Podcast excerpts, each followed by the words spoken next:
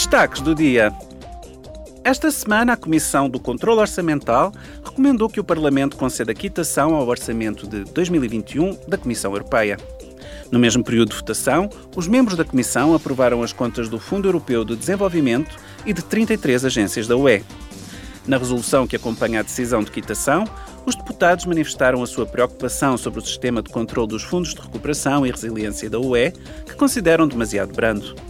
Apelaram igualmente a nova regulamentação sobre o acesso das ONG às instituições da UE.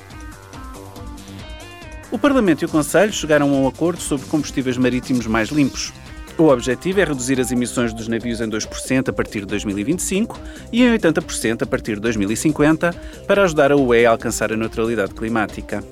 Durante as conversações, os eurodeputados foram capazes de garantir a redução gradual das emissões de gases com efeito estufa em navios de arqueação bruta superior a 5 mil, que são, à partida, responsáveis por quase todas as emissões de CO2, bem como de toda a energia utilizada a bordo.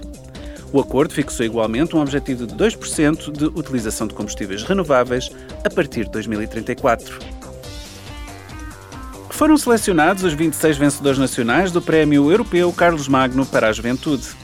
Os três vencedores a nível europeu serão anunciados durante a cerimónia de entrega dos prémios em 12 de maio, em Aachen, na Alemanha.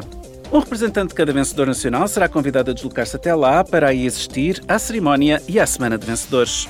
Em 2022, o primeiro prémio foi atribuído à portuguesa Orquestra Sem Fronteiras.